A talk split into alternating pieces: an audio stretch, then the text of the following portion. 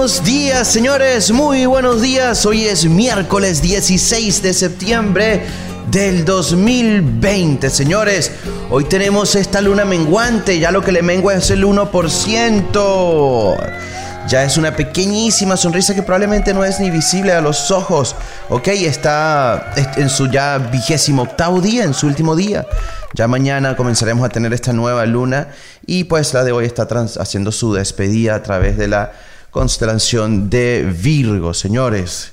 Wow, hoy queremos, hoy quiero darle gracias a la capacidad de educarnos, darle gracias a la educación, a esa capacidad y el tiempo dedicado por todas esas personas anteriormente que hicieron investigación para enseñar a futuras generaciones. Eso sin duda es lo que nos ha mantenido en el crecimiento social, en el desarrollo de nuevos proyectos, en el desarrollo y conocimiento de la humanidad, de las especies y la existencia todo alrededor de nosotros. Así que un aplauso a todos esos grandes educadores, a todos esos estudiantes, a todas esas personas que tienen el deseo de continuar aprendiendo. Eso, sin duda alguna, es un milagro. Hay que agradecérselo a Dios esa capacidad de tener la memoria, la capacidad de aprender, de modificar nuestras acciones, ¿ok? El efeméride el día de hoy está interesante, como siempre, recordar y, motivarnos es un gran motivo para conseguir esa, esa, fuerza, ese arraigo por las metas de uno. En 1962, un día como hoy, muere Antonio Arraiz. Este fue un poeta, escritor venezolano de Barquisimeto, ayer que, en esta semana que fue el día de Barquisimeto, el lunes. Y él, fue él es el autor del, del cuento de tío, de tío Tigre y Tío Conejo. Lo interesante de este poeta, que fue el autor, no lo sabía, lo, lo aprendí eh, haciendo esta efeméride, es que este poeta llegó a estar preso durante siete años porque él estuvo un movimiento en político contra Juan Vicente Gómez. Y en el gobierno de Eleazar López Contreras logra ser, em, entre varios cargos públicos, estuvo entre el ministro consejero ante la Organización de Naciones Unidas.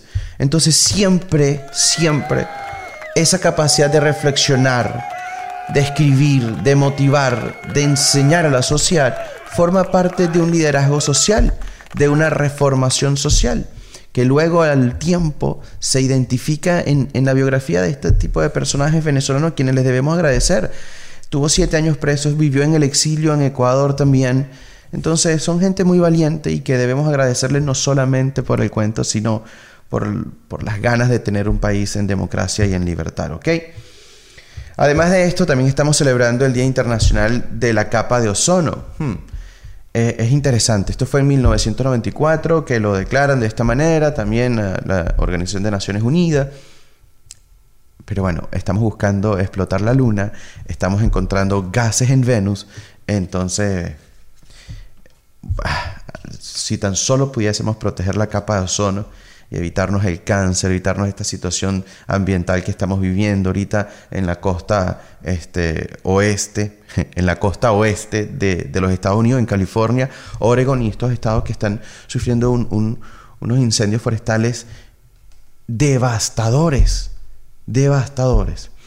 Entonces, bueno, oraciones para todas estas personas que están viviendo esta situación, para su familia, para recuperar sus hogares, para mantener esa tranquilidad y esa paz siempre oraciones para ellos, ¿ok? Y en la inteligencia emocional, hmm, si estamos dándole gracias a Dios por esa capacidad de aprender, a la educación, en la inteligencia emocional vamos a, a, reconocer esa capacidad de rectificar, que comienza con reconocer, para luego rectificar y rectificamos, logramos aprender y de esa fórmula logramos crecer.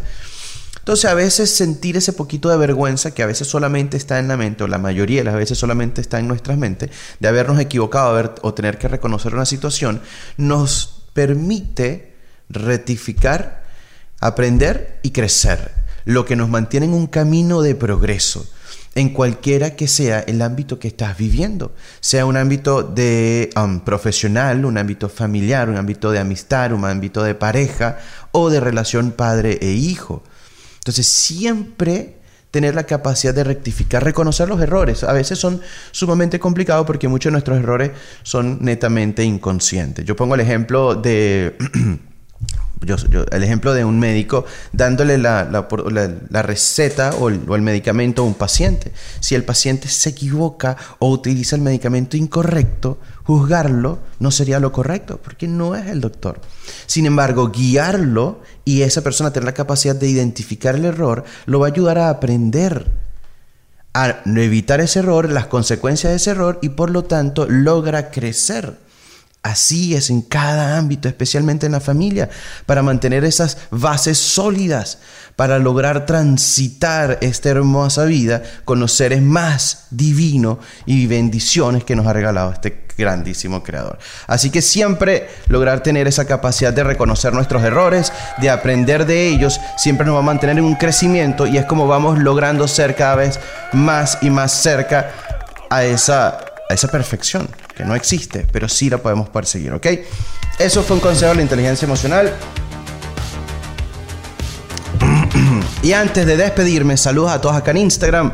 Antes de despedirme, quiero decirles que a partir del lunes voy a tener este al, mediodía, 12 y media del mediodía Vamos a tener este programa que se llama Venezolanos por Venezuela, ¿ok? Voy a estar en vivo con ustedes, vamos a estar hablando sobre análisis de la situación actual, del contexto que se está viviendo en el mundo político y vamos a tratar de buscarle una solución desde la realidad que se está viviendo en Venezuela porque puedo comprender lo complicado que es enfrentar la situación y tener optimismo. Siempre recordar que el optimismo es el primer pensamiento hacia esa puerta o ventana que nos trae la luz y con esto me despido, queridísima Venezuela. Muy buenos días, disfruten este miércoles, siempre con la capacidad de reconocer errores para obtener el diagnóstico correcto y aplicar con certeza esa solución que nos mantendrá en libertad para vivir en prosperidad. Muy buenos días, disfruten este miércoles.